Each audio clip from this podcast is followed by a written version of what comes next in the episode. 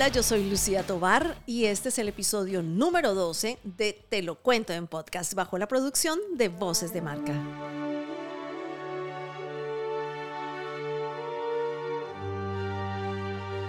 Hoy les quiero compartir un artículo muy interesante que viene en el país de España y habla sobre el presidente Zelensky y su capacidad de comunicar. Y aquí vamos.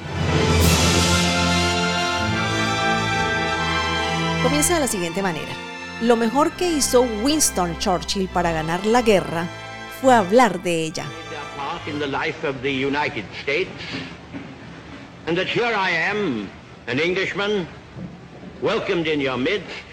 Churchill, premio Nobel de Literatura, ha pasado a la historia por sus discursos durante la batalla mundial contra Hitler.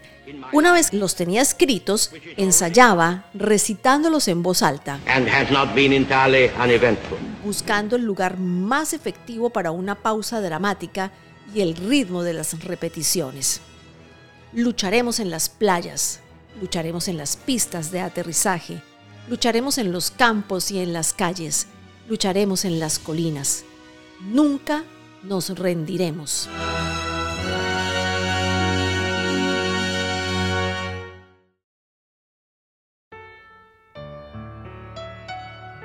Volodymyr Zelensky escribió y ensayó muchos guiones antes de ganar las elecciones de Ucrania en el 2019, porque antes de ser presidente fue actor. Здрасте.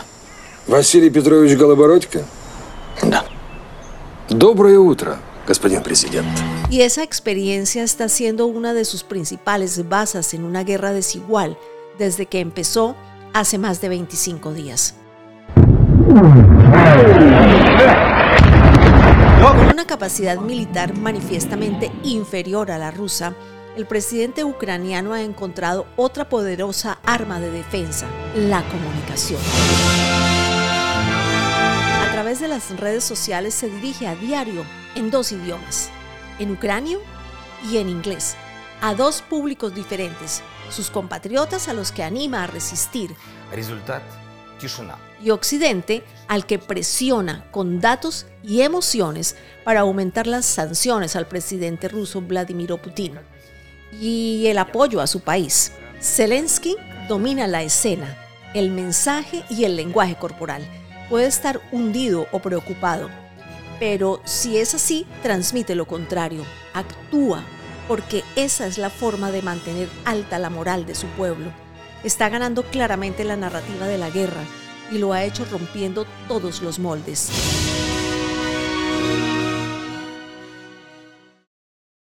Para el consultor político Anthony Gutiérrez Rubí, se ha convertido en un líder global y moral. Él es la mejor arma de guerra de Ucrania. Tiene una capacidad persuasiva extraordinaria. Su munición son las palabras y la denuncia. La víspera de que estallara la guerra, el 23 de febrero, el presidente de Ucrania, país de 44 millones de habitantes, tenía 840.131 seguidores en Twitter. Hoy tiene más de 5.5 millones en esa red social y supera los 16 millones en Instagram. Estas son las claves de sus discursos. Objetivo 1. Resistir. Estoy aquí. El primer mensaje que Zelensky lanza a la nación es que no habrá rendición. Daremos armas a cualquiera que quiera defender el país. Detened al enemigo allá donde lo veáis. Lo dice porque se queda. En un video rodeado de miembros de su gabinete explica, estoy aquí, estamos aquí, protegiendo la independencia de nuestro país y seguirá siendo así. Es, afirma Gutiérrez Rubí, el héroe que no huye, el incansable defensor de su país. Esa invocación del heroísmo es clave para desbaratar los planes iniciales de Putin. Nadie pensaba que Ucrania podría resistir, pero lo está haciendo. Zelensky ha ganado moralmente la guerra, manteniendo unido a su pueblo. El objetivo número 2. Ayuda exterior. Si nosotros caemos, ustedes caen. Desde el primer día, Zelensky coloca en sus discursos referencias e imágenes para involucrar al resto del mundo contra Putin. Esto no es solo una guerra de Rusia contra Ucrania, Es el comienzo de una guerra contra Europa. Y repite, contra la unidad de Europa, contra los derechos humanos elementales en Europa. Cuando las bombas caen en Ucrania, caen en Europa. Cuando los misiles matan a nuestra gente, es la muerte de todos los europeos. No solo se dirige a las autoridades, sino a sus ciudadanos. Exijan a sus gobiernos más ayuda financiera y militar para Ucrania.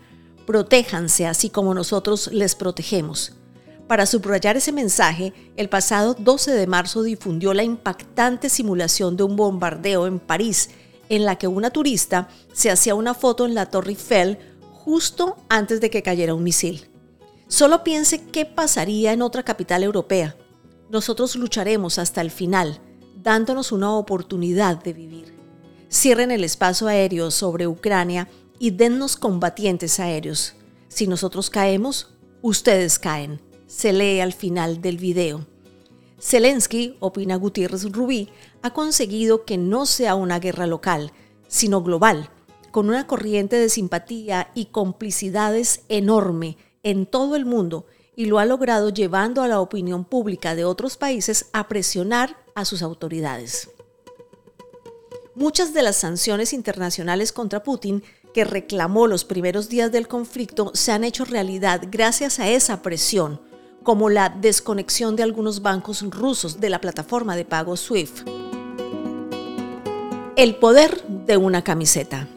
La última imagen del presidente ucranio con traje es del 24 de febrero, cuando estalla la guerra. Desde entonces solo viste atuendo militar y busca fondos muy sobrios para sus intervenciones. Zelensky aparece sin afeitar, con una camiseta visitando a heridos, abrazando a su equipo en la calle. Es una imagen bien articulada porque es la imagen contraria a lo que ofrece Putin, ese antiguo espía frío, calculador, insensible y trasqueado que coloca a sus interlocutores al otro lado de una mesa interminable. Transmite también con su indumentaria y el fondo sin pompa que tiene detrás, que es un soldado más.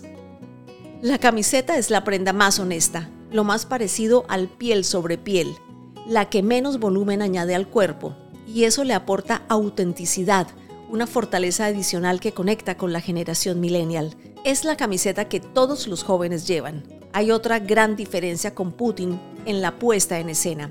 Zelensky habla en directo, es la guerra en streaming, y eso también es franqueza frente a la producida propaganda rusa.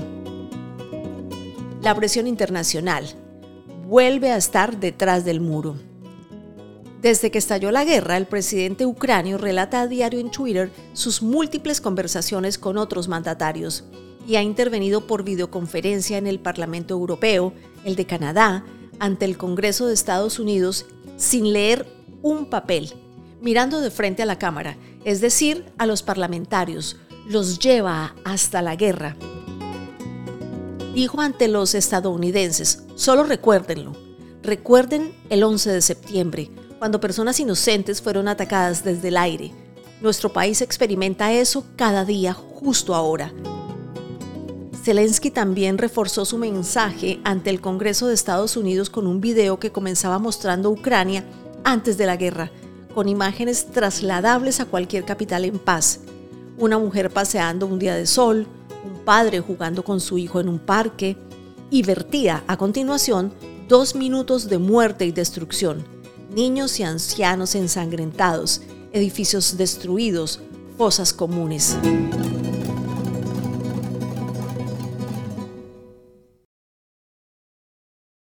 Frente al Bundestag, mirando siempre a la cámara, aseguró, los ocupantes han matado a 108 niños en plena Europa en el 2022.